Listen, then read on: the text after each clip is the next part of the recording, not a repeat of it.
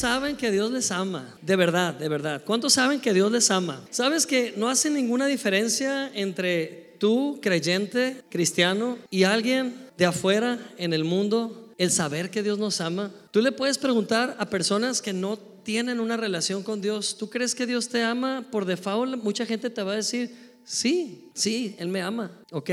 ¿O tú crees en Dios? Sí, creo en Dios. Pero no es suficiente solo con saber que Dios nos ama. Porque saber que Dios nos ama es saber que tenemos un presidente, saber que tenemos una casa, saber que tenemos derechos, saber que tenemos una constitución, pero creer que Dios nos ama es tomarlo. Amén. Creer que Dios nos ama es apropiarnos de, es ir y tomar. Tú puedes saber que tienes derechos y nunca hacerlos válidos, pero cuando los haces válidos te estás apropiando de algo que es tuyo. Amén. Dios te ama. Dile a tu vecino, Dios te ama. Y tú puedes contestar, yo lo creo. Amén, yo lo creo. Y cuando lo crees te estás apropiando de ese amor. ¿Estás consciente de cuánta falta de amor tenemos en este mundo hoy en día?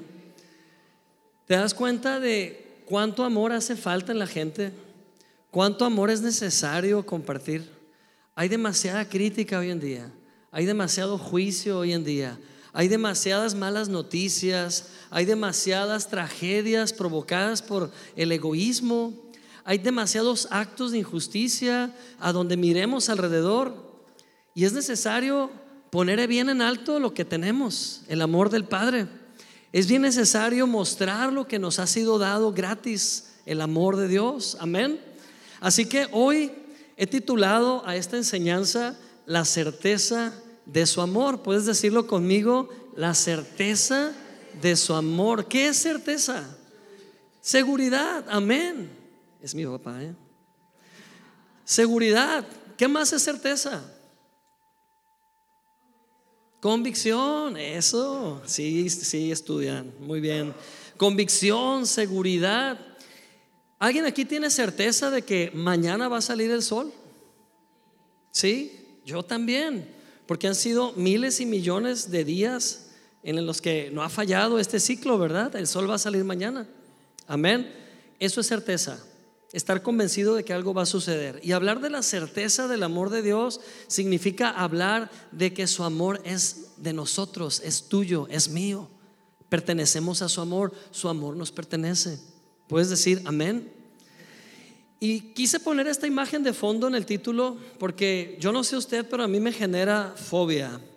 Me genera un cierto tipo de fobia. Ya ve que estamos en la era de las fobias. Hay más de mil y tantas fobias registradas serias y hay miles y millones de fobias no oficiales, ¿no? Porque ahorita hay fobia para todo.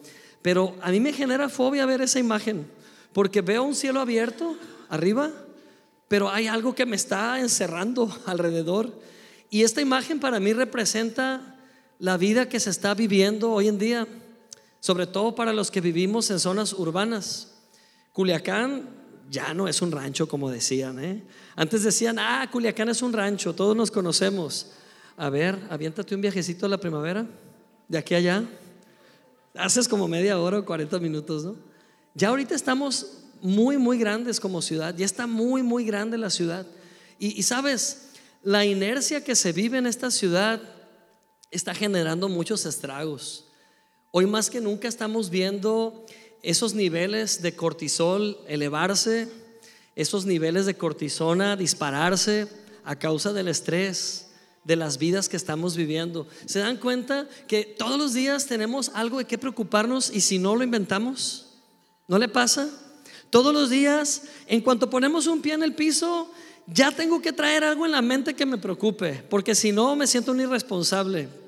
¿Sabes que Dios no nos diseñó para albergar afanes ni ansiedades? ¿Sabes que Dios no te creó a ti para ser un almacén de presión o una olla de presión que luego truene? Dios te creó para su descanso. ¿Puedes decirlo conmigo? Dios me creó para su descanso.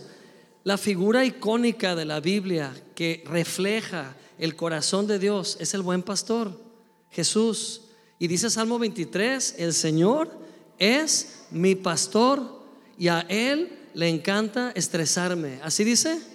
No, ¿verdad? ¿Cómo dice? El Señor es mi pastor y nada me faltará. Dilo conmigo, nada me faltará. ¿Y cómo va a hacer que nada me falte? Me va a guiar a lugares de delicados pastos. ¿Sabes qué estás haciendo aquí? Por si no sabías, estás pastando, igual que yo. Estamos en delicados pastos. Amén. Jesús nos ha traído a delicados pastos hoy. ¿Nadie te había dicho que eres una oveja? Pues hoy te informo que eres una oveja de Cristo. Amén. Y como ovejas tenemos quien nos cuide. Dile a tu vecino, tengo quien me cuide. Como ovejas tenemos quien nos provea. También presume eso, tengo quien me supla. Amén. Como ovejas tenemos quien nos proteja del lobo rapaz. Tenemos quien nos proteja de las adversidades. Nadie aquí está solo. Nadie aquí tiene por qué vivir dominado o esclavizado al temor. Nadie. Porque tenemos un pastor responsable y es Cristo. Amén. Hay gente que me dice, no, Alonso, pues es que tú eres el pastor. No. Así se me ha puesto de título por llevar un orden nada más, pero el verdadero pastor se llama Cristo. Hagan de cuenta que yo soy el portero nomás. Yo traigo las llaves aquí de la iglesia, abro la puerta, yo digo, pásenle y todos eh, van entrando, ¿verdad? Pero el buen pastor se llama Cristo. Él provee el alimento. Yo nomás estoy aquí como responsable de que, de que las cosas funcionen a la medida humana nada más. Pero es Cristo el que provee alimento, agua, nos sacia. Amén. Esto que acabo de decir, yo no sé si para ti, pero para mí es como un vaso de agua fría en el desierto. Es como que ah, hay descanso en esta verdad. Amén. Estamos viendo tanta gente y a veces caemos en lo mismo viviendo en estado de alerta. ¿Te ha pasado que sales a la calle en estado de alerta?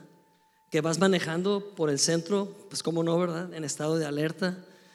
Yo no había estado consciente de esto hasta, hace unos días, ¿no? Que estaba manejando en mi carro y cuando regresé a mi casa traía dolor en el cuello y en los hombros, me sentía como contracturado, ¿no? Y, yo dije, ay, qué, qué, delicado ahora estoy siendo, ¿verdad? ¿Por qué me estreso? Pues nada más por manejar en Culiacán, ¿no?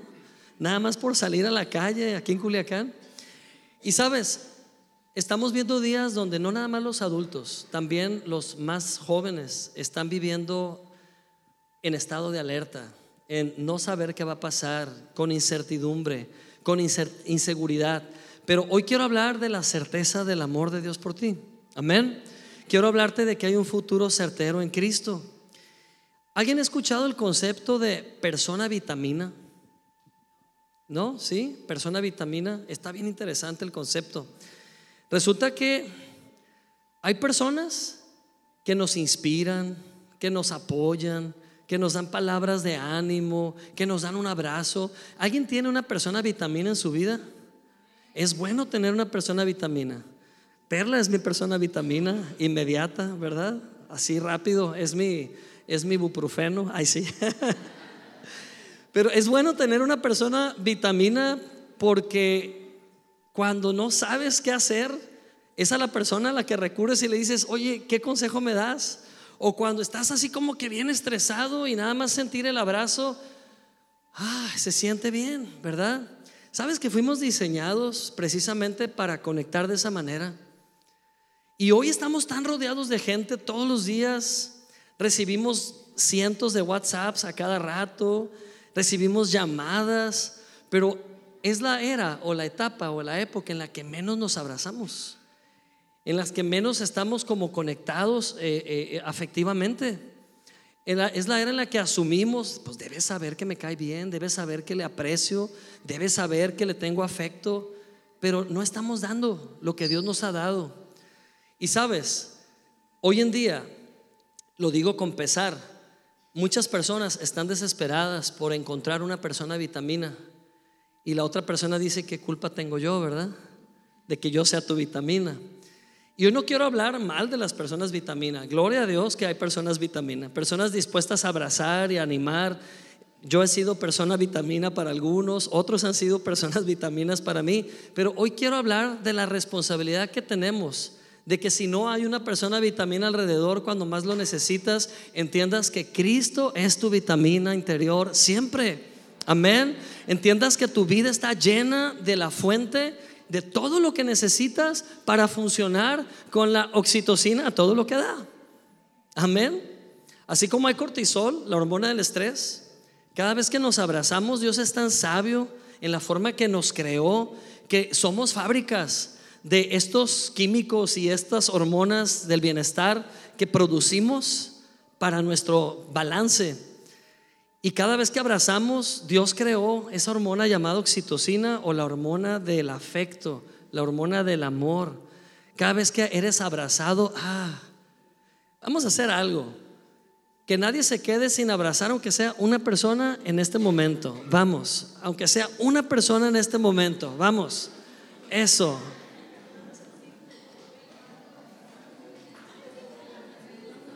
Que nadie quede sin abrazar, por favor.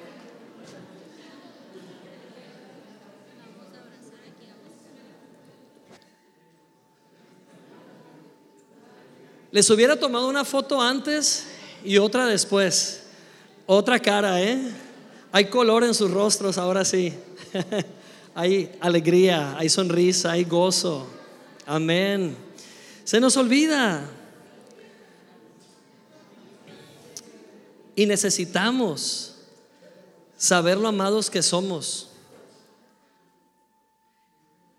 Estamos en una serie que se llama, ¿cómo se llama esta serie? Las trampas del alma. ¿Cuántos están así enganchados con las trampas del alma? Yo he estado meditando mucho en cuántas trampas hay para el alma y ni cuenta nos damos, ni conscientes estamos que hayamos estado atrapados por mucho tiempo. Y hoy quiero hablar de la tercera trampa del alma. Es bueno abrazarnos, es bueno mostrarnos afecto, es bueno generar oxitocina, pero si no hay otro ser humano alrededor, entender que Cristo es suficiente para ti. Amén. Entender que Dios te ama. Creer que Dios te ama. No solo saber, creer que Dios te ama. Y convencerte a tal grado que llueve o truene, siempre serás amado por Dios. Todas las personas que están aquí jamás estarán solas. ¿Puedes decir amén? Jamás estarás solo. La promesa dice en Hebreos 13:5 yo el Señor nunca te dejaré y nunca te abandonaré. Y Dios firma eso. Amén. Así que nadie aquí jamás estará solo. Pero la tercera trampa del alma de la cual quiero hablar el día de hoy es depender del afecto y la aprobación de las personas. Lo repito, depender del afecto, aprobación y le sumo validación de las personas. Es que no me siento apreciado en este lugar es que nadie me ha dicho palabras bonitas, es que no sé si soy importante. Tú no puedes estar viendo a otro ser humano que trae las mismas carencias o tal vez peores carencias que tú y querer sacar de esa persona tu vitamina. Tú no puedes estar volteando a ver a los humanos como la fuente de tu bienestar, porque te digo que vas a encontrar decepción. ¿Sabes que el humano falla? Wow, descubriste el hilo negro, Alonso. No, el humano falla. El humano falla todos los días. El error del hombre es que toma al hombre y lo pone en un pedestal. Y eso genera tragedias. Eso ha llevado a masas a extraviarse. Eso ha llevado a grupos grandes de personas a poner los ojos en el lugar equivocado y terminar extraviados en el sentido de la vida y el propósito de Dios. Pero hoy te tengo buenas nuevas. Cristo no falla y su amor no se agota. Puedes decir amén. Necesitamos librarnos de la trampa del alma, de depender del afecto y la aprobación de los demás. Amén. El día que tú entiendes que Cristo es suficiente, ese día, felicidades, estás caminando por fin en la madurez que Dios esperaba que caminaras en ella. Porque madurez es entender que Dios es, me sienta bien o me sienta mal. Madurez es entender que Dios está aquí, lo sienta o no lo sienta. Madurez es entender que todo va a estar bien, aunque las cosas no estén bien en este instante.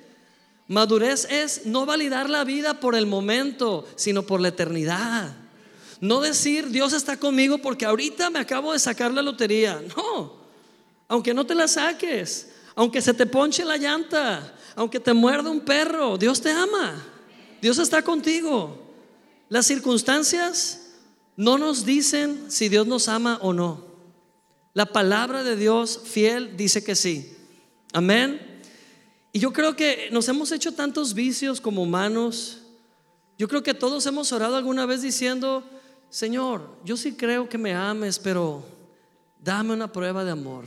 ¿Alguien ha dicho eso? Dame una prueba de amor. ¿Sí? Y empezamos a ponernos bien creativos y pedimos cada cosa. y sabes, Dios quiere llevarte a esa convicción personal y que esa convicción no se salga de tu corazón. Que llueve o truene, Dios te ama y que siempre va a estar contigo, siempre te va a abrazar y puedes depender del afecto de Él, no, del afecto de la gente. Ahora, si hay gente de vitamina alrededor, ya es un plus. Amén. Qué bueno. Ven más a la iglesia y vas a encontrar mucha gente de vitamina aquí. No garantizo nada, ¿verdad? Somos humanos, podemos fallar. Pero lo que sí te aseguro es que Cristo, Cristo quiere ser esa persona vitamina todos los días de tu vida. Ahora, pedimos una prueba de amor cada rato. ¿Sabes que estamos inundados de pruebas de amor de Dios y no nos damos cuenta? A ver, vamos a ver el primer, la primera prueba de amor de Dios. Haz así, mira. ¿Ves estos hoyitos? Úsalos. Succiona aire. Pudo, pudo entrar aire por ahí. Prueba número uno. Dios te ama, estás vivo, estás respirando. Amén. Dice la Biblia, todo lo que respira, alabe al Señor. Y eso es en gratitud por su amor. Estás vivo. Amén. Alguien toques el brazo así, toques el brazo. ¿Lo siente? Otra prueba de amor. Estás vivo. Gloria a Dios. Tu cuerpo está funcionando. Amén. ¿Alguien puede mover sus articulaciones? Unos más fácil que otros quizás, pero las puedes mover. ¿Sí? Dios te ama. ¿Alguien durmió anoche? Va en serio, ¿eh? Y si alguien durmió en esas condiciones, díganos para ayudarle. Pero ¿alguien durmió anoche en una banca de la catedral? No, ¿verdad? ¿Alguien tuvo un techo para dormir debajo de él? Dios te ama. Amén. ¿Alguien pudo comer algo hoy? ¿Desayunar algo hoy? ¿Alguien ya está pensando en ir a comer a algún lado hoy? ¿Por qué no celebras esas bondades de Dios? Dios te ama. Amén. ¿Alguien tiene un amigo, aunque sea? Yo sé que algunos no cooperan con esto, ¿verdad? Pero ¿alguien tiene un amigo, por lo menos? ¿Sí? Eres bendecido. Dios te ama. Gloria a Dios. Dale un aplauso a Jesús. Amén. Amén. Es mi deseo, a lo mejor humano, ¿verdad? Pero es mi deseo como pastor que crezcas en esta convicción. Que esto no sea nada más información o algo que te emocione por un momento, pero que se convierta, se arraigue en tu corazón de tal forma que se convierta en un hábito diario un hábito diario de practicar la conciencia del amor de Cristo, que cada día puedas practicar el saberte amado, el saberte abrazado. Aludía a esa imagen del edificio porque estas imágenes de urbanidad nos hace que estamos nos hace sentir que estamos conectados a una sociedad, nos hace sentir que estamos conectados a un sistema, que somos como un engrane que hace que funcione toda la máquina y, la verdad que podemos estar en medio de mucha gente y al mismo tiempo sentirnos solos, sentirnos ignorados, sentirnos abandonados. De hecho, la gente que vive en el campo presenta menos índices de estrés que la gente que vive en las ciudades. Y esto está raro porque en las ciudades está súper rodeado de gente. Hay mucho ruido. Dios quiere rescatarnos de eso. Amén. Dios quiere enseñarnos a vivir con una libertad increíble en nuestro interior. Dios quiere enseñarnos a depender de su amor, de su gracia, de tal modo que practiquemos esa conciencia de que nada nos hace falta. Filipenses 4:19 nos da una gran promesa. Vamos a leerlo juntos en voz alta. ¿Listos? Dice, así que mi Dios les proveerá de todo lo que necesiten conforme a las gloriosas riquezas que tiene en Cristo Jesús. Amén. La promesa está dada. ¿Qué va a hacer Dios? Proveer. ¿Qué va a proveer? ¿Algunas cosas? Todo lo que necesites. ¿Eres hijo? Él es padre. ¿Eres hijo? Él suple a sus hijos. Aleluya. Así que Él dice que todo. Muchos de ustedes están preocupados, pero no por lo que, lo que estén viviendo en este momento. Están preocupados por lo que van a vivir el mes que entra o lo que van a vivir la semana que entra. Porque ya se imaginaron un escenario y ya se imaginaron que ese escenario puede no funcionar o puede ser negativo. Hoy Dios quiere hablar a tu corazón y enseñarte a vivir el día con paz, con gozo, con certeza. Amén.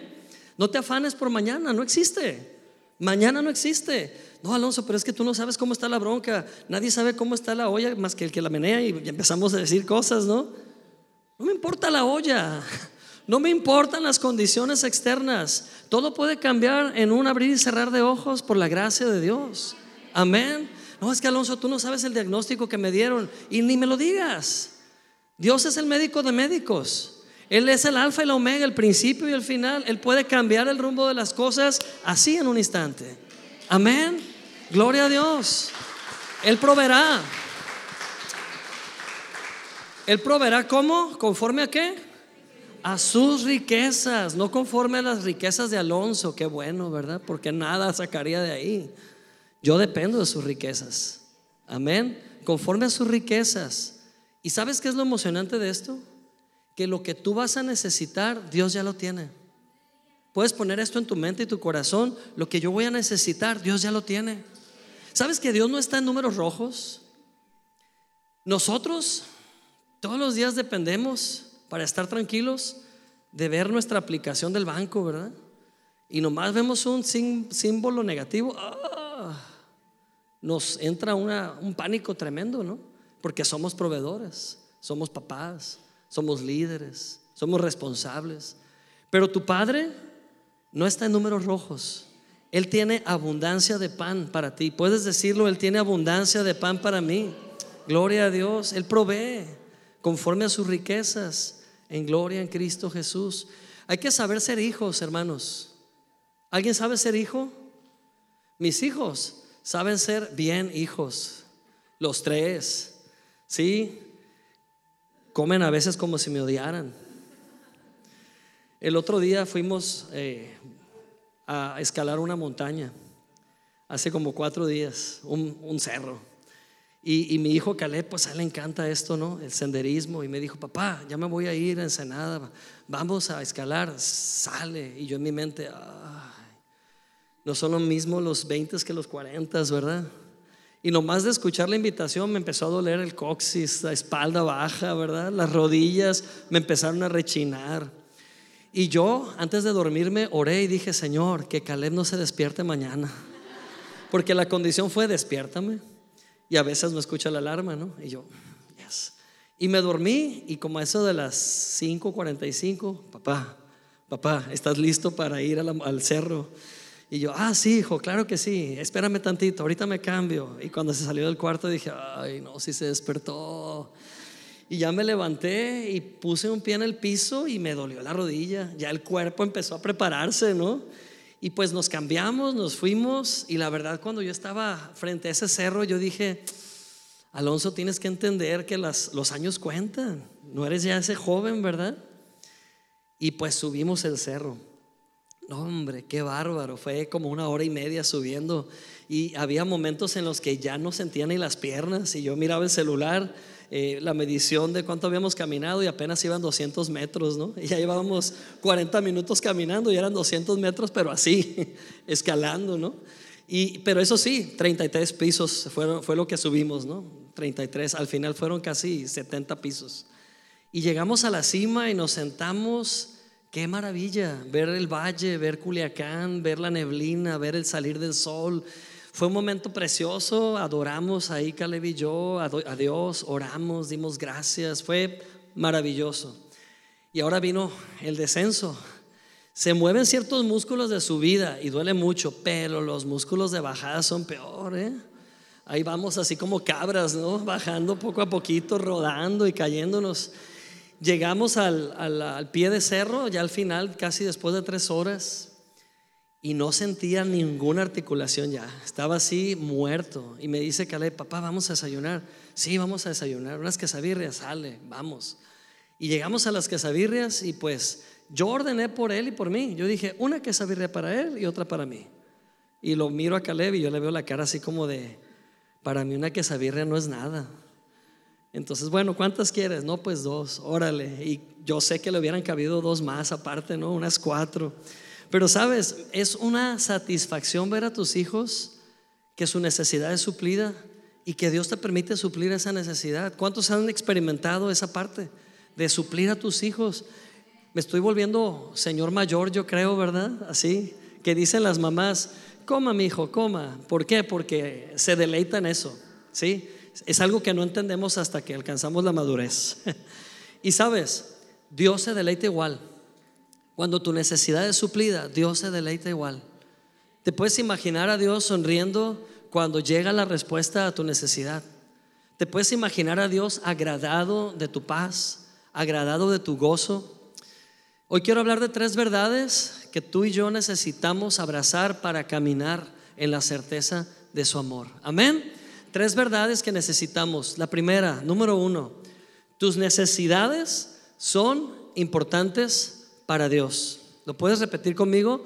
Tus necesidades son importantes para Dios. Es más, díselo a alguien, a quien quieras, dile, tus necesidades son importantes para Dios. Amén. No lo digo yo, lo dice Mateo 6 y vamos a leerlo juntos. ¿Están listos?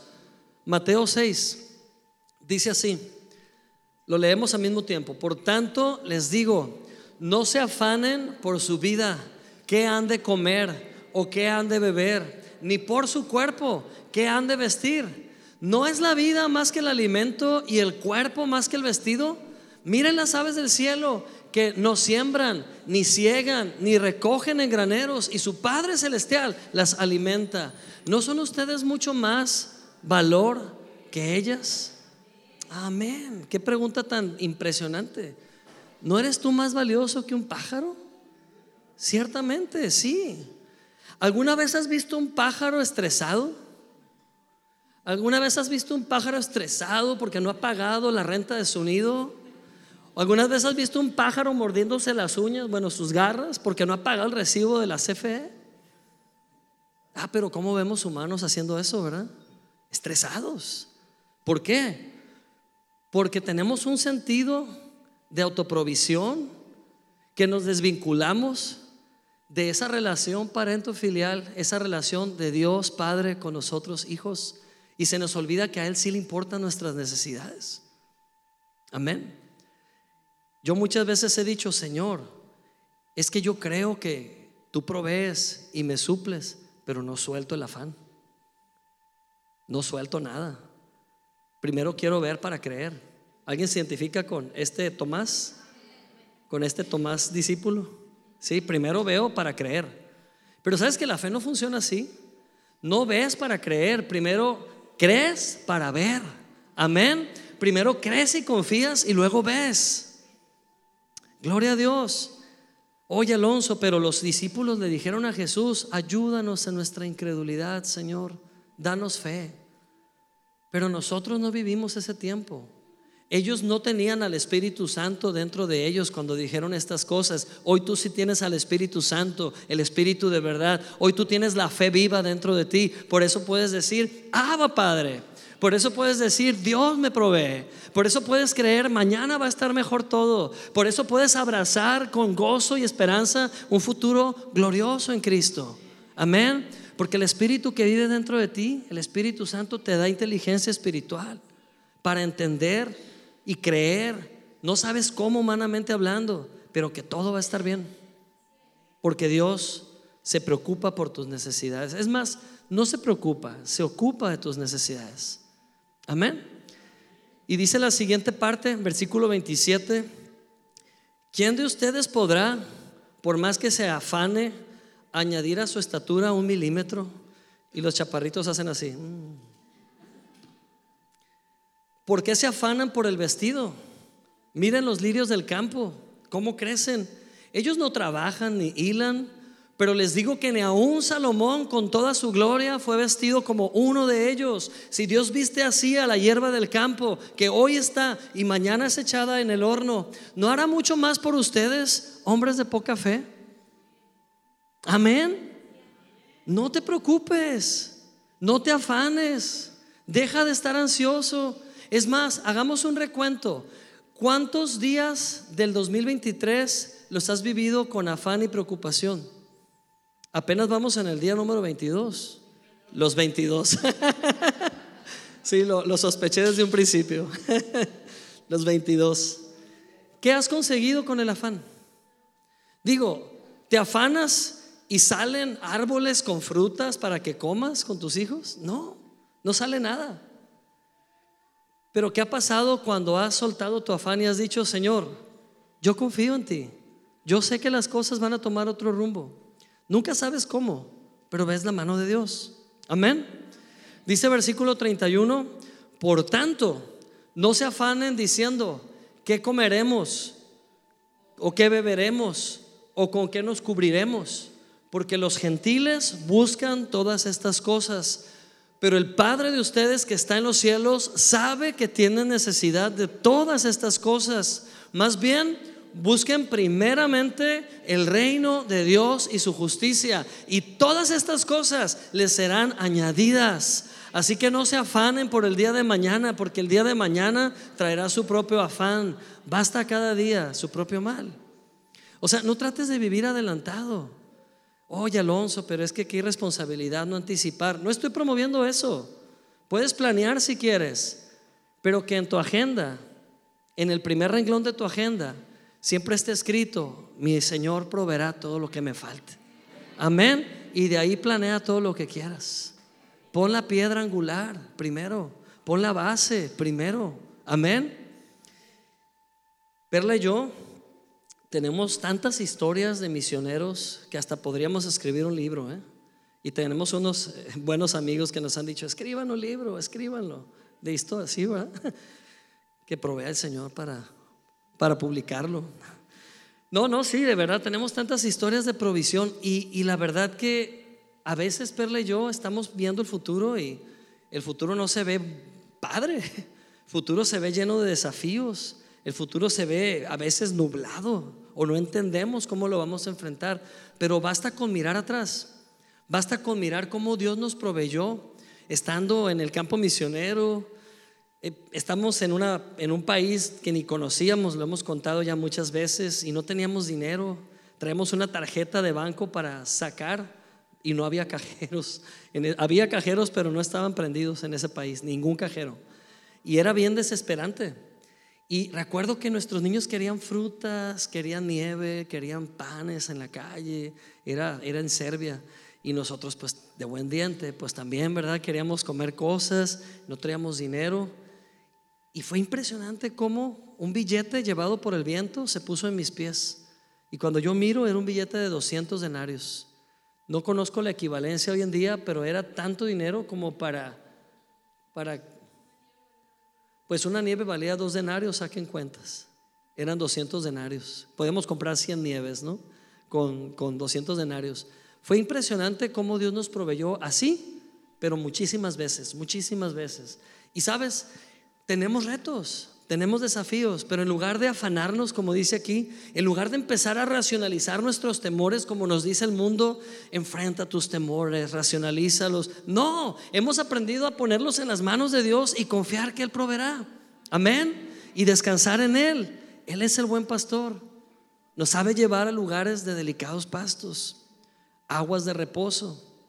Y todo este capítulo 6 de Mateo habla de los afanes de cómo liberarnos de ellos. Amén. Porque no eres un número más en la multitud. Dios te conoce. ¿Sabes que Dios te conoce como la palma de su mano? Y suena cliché, yo sé. Pero es verdad que Dios te conoce también. Sabe qué piensas. Sabe tu ubicación. Sabe tu WhatsApp. Sabe tu tipo de sangre. Sabe todo de ti. Y le importas. Número dos, segunda verdad que necesitamos abrazar para vivir conscientes del amor y gracia de Dios. Número dos, dilo conmigo, Dios no es escaso conmigo, sino abundante. Ahora díselo a tu vecino, Dios no es escaso contigo, sino abundante. Aleluya. Amén. Dios sabe de abundancia. Los humanos estamos más enfocados en la escasez. Los humanos tenemos más una mentalidad de me falta, me falta, no es suficiente, no tengo, no encuentro, no sé cómo. Pero Dios tiene abundancia de respuestas. Dios tiene abundancia de paz. Dios tiene abundancia de buenos días felices en el futuro. Dios tiene abundancia de sanidad. Dios tiene abundancia de ángeles protectores. Dios tiene abundancia en todo sentido para ti. Amén. Si pudieras ver. Viene a mi mente la historia del profeta y el siervo. Era Eliseo y su siervo Jesse. Y están los dos a punto de ser asesinados por una tropa enemiga, eh, rodeados en un cerro, en una montaña, y el siervo bien desesperado, diciendo, Señor, hasta aquí llegamos, nos van a matar, son muchos, vienen en, en caballos con armas para matarnos, y el profeta bien tranquilo, ¿no? Dice, ah, no te preocupes, más son los que están con nosotros que ellos. Y el, siervo voltea y dice, pues ¿cuál es más? No hay nadie, solo tú y yo. Y tú estás bien viejito. O sea, no tengo a quién agarrarme, me van a matar, ni quien me defienda. Entonces el profeta dice, Señor, abre los ojos de Jesse para que pueda ver la realidad espiritual. Y ve que están rodeados de ejércitos de ángeles montados a caballo. Ve que hay tantos ángeles montados a caballo. Y el, el, el siervo dice, es verdad, Nada nos van a hacer los enemigos. ¿Sabes que estamos tan acostumbrados a lo que tocamos? Estamos tan acostumbrados al alma. El alma, si lo ves y lo tocas, existe. Si no lo tocas ni lo ves, no. Decíamos en la reunión pasada que tenemos buenos ejemplos, pero no nos sirven de nada. Hay cosas que nunca vamos a ver, pero usamos estas cosas. Por ejemplo, Wi-Fi. Necesitamos Wi-Fi. Y si no hay wifi, caemos en crisis, especialmente los más jóvenes, ¿no? ¿Sí? No hay wifi. No, no voy, no quiero ir. Vamos a la fiesta, hijo, pero si hay wifi, sí, si no, no. Y sabes, nunca vamos a ver el wifi en las manos. Nadie puede tomar un puño de wifi y guardarlo en la bolsa, ¿o sí? Son cosas intangibles, pero existen. Y las cosas espirituales son así. Amén. Hay un montón de señales de comunicación que cruzan todos los días por el medio de nosotros. Cuando alguien está hablando por teléfono, ¿cómo llega esa voz a otra persona? ¿Cómo viaja de un lado a otro? Intervienen satélites, antenas y demás. Son cuestiones intangibles, pero tan reales que hasta generan economía, mueven economía en el mundo. Existen estas cosas. Y la fe es igual. Las promesas de Dios son igual. No las puedes tocar o ver en el momento, pero llega el momento en que se cristalizan y se materializan. Amén. Así que Dios es abundante, no es escaso. Y dice Juan 1.16, lo leemos, dice, porque de su plenitud tomamos todos y gracia sobre gracia, pues la ley fue por medio de Moisés, fue dada, pero la gracia y la verdad vinieron por medio de Jesucristo. Amén. ¿Cómo empieza este versículo? ¿De su escasez tomamos todos? No, de su plenitud. ¿Y sabes qué es lo emocionante? Gracia sobre gracia. Dios ha sido bueno contigo ayer, Hoy también es bueno contigo, mañana también, pasado también, todos los días, gracia sobre gracia, ola sobre ola, envolviendo tu vida. Amén. Gloria a Dios. Me encanta la historia del hijo pródigo. Hay dos hermanos, el mayor y el menor. El mayor bien educado, bien responsable, siempre está ahí impecable en la casa del padre, es muy obediente. Si el padre dice, eh, ¿quién me trae un kilo de tortilla? Yo, yo voy, papá. Y es el primero que se apunta y, y es bien, bien cuidadoso en todo lo que hace. Y pues está el otro hijo todo espatolado, todo rebelde, todo inconsciente de cuánto cuestan las cosas, todo irresponsable. Yo sé que ustedes se identifican con el más grande, ¿no? Yo también. El otro, pues quién sabe. Pero el hijo menor, además de desorganizado y con un futuro nada prometedor, aparte es grosero. Viene y le pide a su papá algo que es una gran ofensa. Le dice, padre, dame la parte de herencia que me corresponde. Oye, el papá estaba vivo. Es como si tú le dices a tu papá, papá, ¿tú crees que te vas a morir en 10 años? ¿Por qué, hijo? Ah, es que ya quisiera mi herencia. ¿What? O sea, qué grosero. Fue una gran grosería lo que hizo el hijo menor. Pero sabes que el padre no se ofendió. Hay que prestarle más atención al padre que al hijo pródigo. Es más, esa parábola debería llamarse el padre amoroso, no el hijo pródigo, el padre amoroso. Porque el verdadero protagonista de esa historia es el padre. Vean su amor, vean su bondad. El padre, yo creo que ese hijo pródigo no se omiten detalles, pero yo creo que vino con una buena excusa de por qué quería ese dinero. Oye, papá, fíjate que estoy comprando bitcoins y estoy haciendo inversiones y estoy minando. Y papá, también estoy haciendo inversiones. Y, fíjate que me, me matriculé para una maestría y necesito la parte de la herencia que me corresponde. Yo creo que vino con una buena excusa, pero el papá ya sabía que era un bagazo. El papá ya sabía que era bien irresponsable. Y aún así el padre le dio la oportunidad. ¿Sabes que Dios es así? ¿Sabes que Dios en su amor nos da la libertad de elegir? ¿Sabes que Dios no nos obliga a estar con Él? ¿Hay alguien aquí obligado a, estar con Dios, a seguir a Dios? Por ahí veo algún adolescente que dice, no, pues que mi mamá quiere que venga y si no vengo no me da el domingo, no me da la mesada. Y bueno, fuera de ese caso, no, no es cierto. Dios no obliga a nadie. Nadie debería estar obligado a venir a una iglesia. Nadie debería estar obligado a acercarse a Dios. ¿Por qué venimos? Porque necesitamos amor, necesitamos ser recordados de quiénes somos. Amén. Y ese, ese hijo, ese padre, amó de una forma tan incondicional que le dio a su hijo la herencia. Está bien, hijo. Y sabes, no le dijo el padre, oye, pero me mandas un reporte financiero, ¿no? Cada mes de cómo estás usando el dinero. No. El papá confió. Y por supuesto, dice la Biblia que el hijo fue a Wall Street e invirtió dinero. No, ¿cuál? Se lo gastó en parrandas. Es más, hasta dice la Biblia que se lo gastó en prostitutas. Qué tremendo. Se acabó el dinero. Usó mal el dinero. Y terminó como toda persona que mal aprecia el amor del Padre. Terminó en un hoyo, tocando fondo. Dice la Biblia que se dedicó a cuidar cerdos porque era el único trabajo disponible y que él veía comer a los cerdos y decía, estos marranos comen mejor que yo. Y pensó entonces en los siervos que trabajaban con su papá, los ayudantes, y dijo, los siervos en la casa de mi padre comen mucho mejor que yo. Y aquí estoy yo comiendo o tratando de comer las miserias de los cerdos.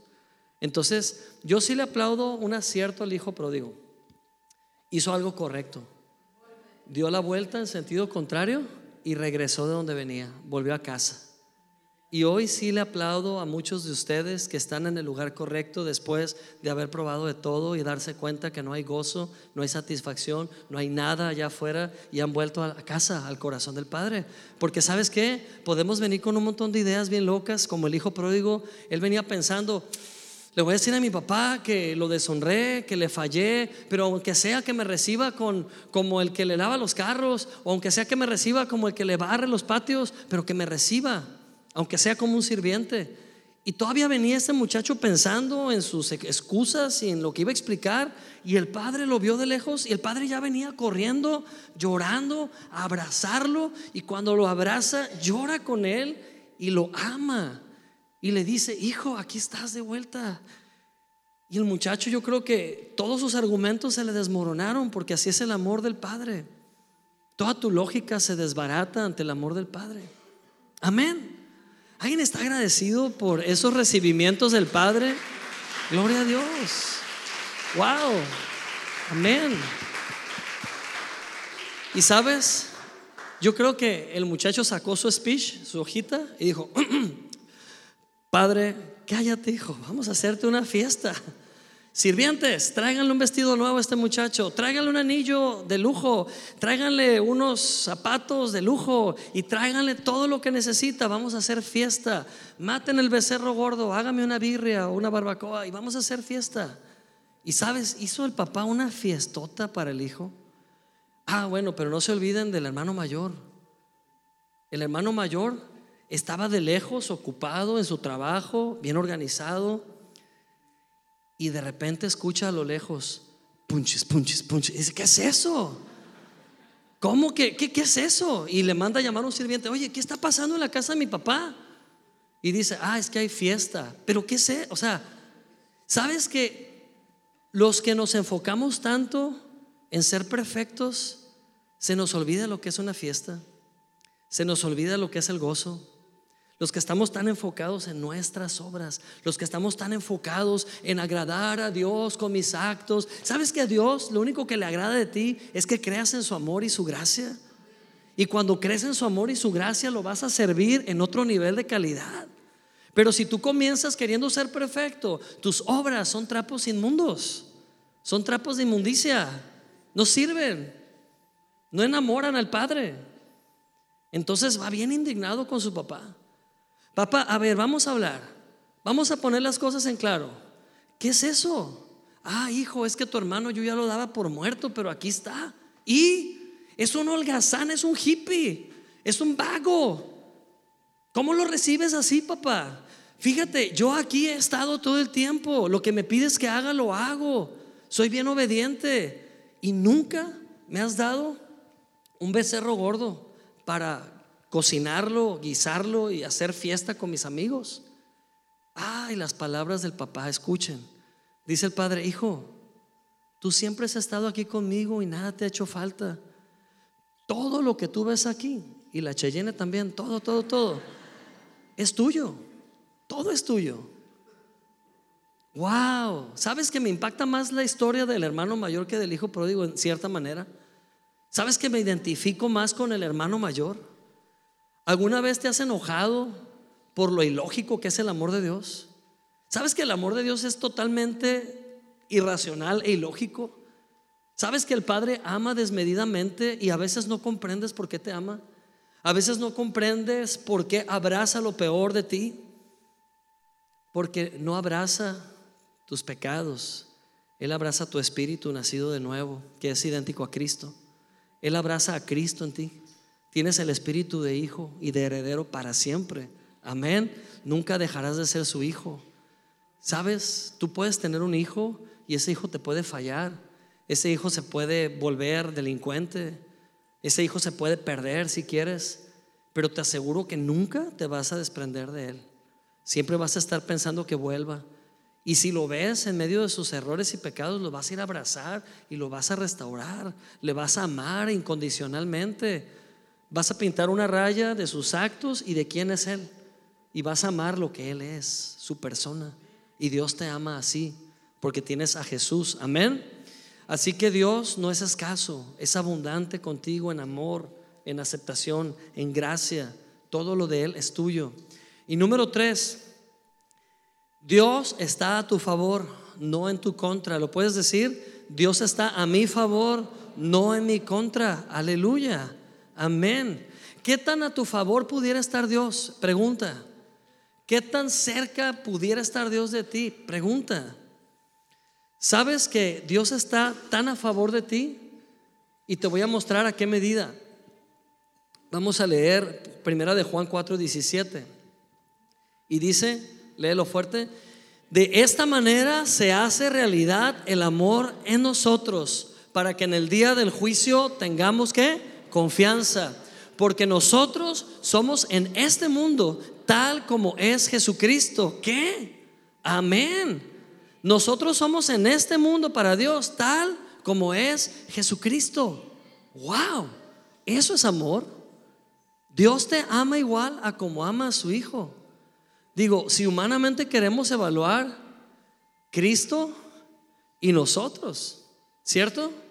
O si ponemos en una balanza los pecados o los errores o las deficiencias, la balanza va a estar desbalanceada. Pero sabes que Dios no mide así. Dios dice, el que tiene a mi hijo, tiene la vida. El que tiene a mi hijo, tiene mi favor. El que tiene a mi hijo, tiene mi abrazo. El que tiene a mi, al hijo, tiene mi aceptación. ¿Tienes al hijo de Dios? ¿Tienes el abrazo de Dios? ¿Tienes la abundancia de Dios? Porque tal como es Jesús, así eres tú en este mundo para Dios. Gloria a Dios. Ahora, madura de tal manera que comiences a creer en el amor de Dios, aun cuando no lo sientas. Madura de tal manera que sepas que Dios te ama, aun cuando las cosas avancen en sentido contrario a ti. Madura de tal forma que te sepas amado cada mañana independientemente de que te griten tus emociones. Decíamos el domingo pasado el ejemplo del carro, ¿verdad? Las emociones son como pasajeros en tu carro. Siempre te van a pedir el volante. Tristeza siempre te va a decir, ¿ya viste qué nublado amaneció el día? ¿Te acuerdas de ayer?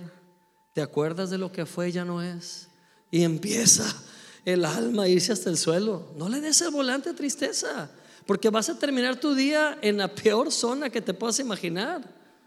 O hay días que todo va bien, todo va bien, todo va bien y te invade ansiedad y te dice ansiedad, hey, no es por ahí, dale vuelta a la derecha. Y empiezas a obedecer ansiedad y te saca del carril, te saca del rumbo que llevabas. Peor que le des el volante a ansiedad. Necesitamos tomar autoridad, amados hermanos, y gobernar sobre nuestras emociones y decirle nosotros a nuestras emociones lo que creemos en fe, decirle a las emociones lo que sabemos de la palabra. Dios nos ama. Amén. Por encima de toda circunstancia, Dios nos ama. Y esta es la verdad. Yo te quiero animar a que abraces esto, no como un pensamiento ocasional de domingo. Yo sé que hoy recibiste información en tu mente. Y sabes, el diablo va a tratar siempre de robar la semilla, porque la semilla es peligrosa. La palabra es semilla y es peligrosa. El diablo va a tratar de impedir que tú siembres esa semilla en tu interior. Estamos hablando de un ser fracasado, perdedor, que no tiene poder sobre ti. Solo tiene el poder que tú le das. Por ignorancia puede ser, por estar atrapado en una trampa y no saberlo. No le des más lugar al enemigo. Que esa semilla esté tan oculta en tu corazón, de tal forma que Él no puede entrar ahí a sacarla. No puede, porque ahí habita Cristo. Amén. Así que siembra esta verdad y practícala a diario. Voy a dejar una tarea. Puede resultar difícil, pero la tarea es decir todos los días, por lo menos tres veces en el día, Dios me ama, Dios me ama, Dios me ama. Dios me ama. Contra todo mal diagnóstico, Dios me ama. Contra toda situación económica, Dios me ama. Contra todo padecimiento o síntoma, Dios me ama. Contra cualquier mala información del mundo, Dios me ama. Amén. ¿Y sabes qué va a pasar? Esa semilla va a echar raíces y el diablo jamás va a poder tocar tu mente ni mover tus emociones porque estás bien plantado. Gloria a Dios. Entonces vas a ver frutos maravillosos, irreversibles en tu vida. Vas a ver estabilidad, vas a ver fortaleza, vas a ver claridad, vas a ver respuestas, vas a ver avances. No renuncies a tu fe. Primera de Corintios 6, 17 dice, el que se une al Señor, un espíritu es con Él. Esto es tremendo. ¿Alguien aceptó a Cristo aquí? ¿Verdad que no les leyeron las letras chiquitas? ¿No? ¿No les dijeron lo que realmente pasó cuando aceptaron a Cristo? Tenías un espíritu muerto. Ya lo enterraron, ya no lo busques. Recibiste un espíritu nuevo, un espíritu vivo, el de Cristo Ahora tú y Cristo uno son. Amén. Nunca más estarás solo. Ahora tú y Cristo son un solo, solo ser. Gloria a Dios. Eso dicen las letras chiquitas. ¿Quién te separará del amor de Dios? Tribulaciones, persecuciones, peligros, amenazas, muerte, escasez. Nada te puede separar del amor de Dios que es en Cristo, porque Él vive dentro de ti. Es el mismo espíritu que te habita. Amén. Así que termino con esto. Primera de Pedro 3:12. Léelo fuerte.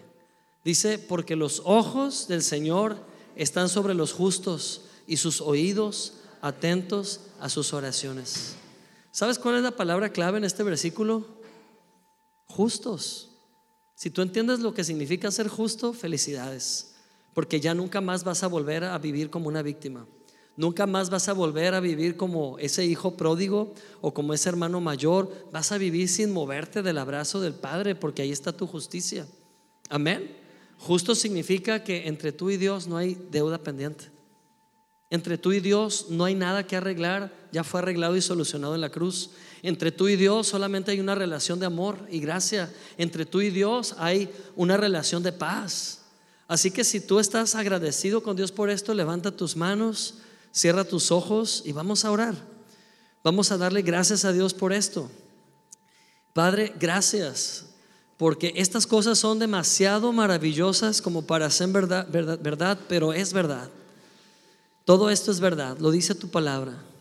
Gracias Señor por la justicia. Puedes decir gracias Señor, porque tú ya resolviste mi estatus. Ya no soy un fugitivo huyendo de tu santidad. Ahora soy bienvenido al trono de tu gracia. Puedes decir, hoy puedo clamar, Abba Padre. Hoy puedo decirte, papá. Hoy puedo acercarme confiado a tu trono y recibir oportuna ayuda, porque eres abundante conmigo, porque estás de mi lado y no en mi contra. Gracias Señor, porque has preparado la mesa del banquete y banderas de amor son sobre mí. Banderas de amor ondean sobre mí. La mesa del banquete está servida. Que tu mano tome lo que hay ahí, porque tus necesidades son importantes para Dios. Así en oración, yo te quiero invitar a que por fe digas, Padre, hoy tomo lo que necesito de tu mesa. No hay nada que tú no puedas hacer. Todo es posible para ti. De hecho, ya lo hiciste. Así que por fe tomo, Señor. Contra todo mal diagnóstico, tomo, Señor. Contra toda mala influencia, tomo lo que es mío. Contra toda imaginación, tomo lo que ya es. Me sé amado. Me valido como amado. ¿Puedes decirlo? El Padre me ama. El Padre me acepta. Aleluya. Gracias Dios. Gracias por tu amor. Es demasiado bueno. A veces incomprensible. Pero hoy lo abrazo y hoy lo recibo. Gracias Señor. Aleluya. Sigue dando gracias a Dios por su amor.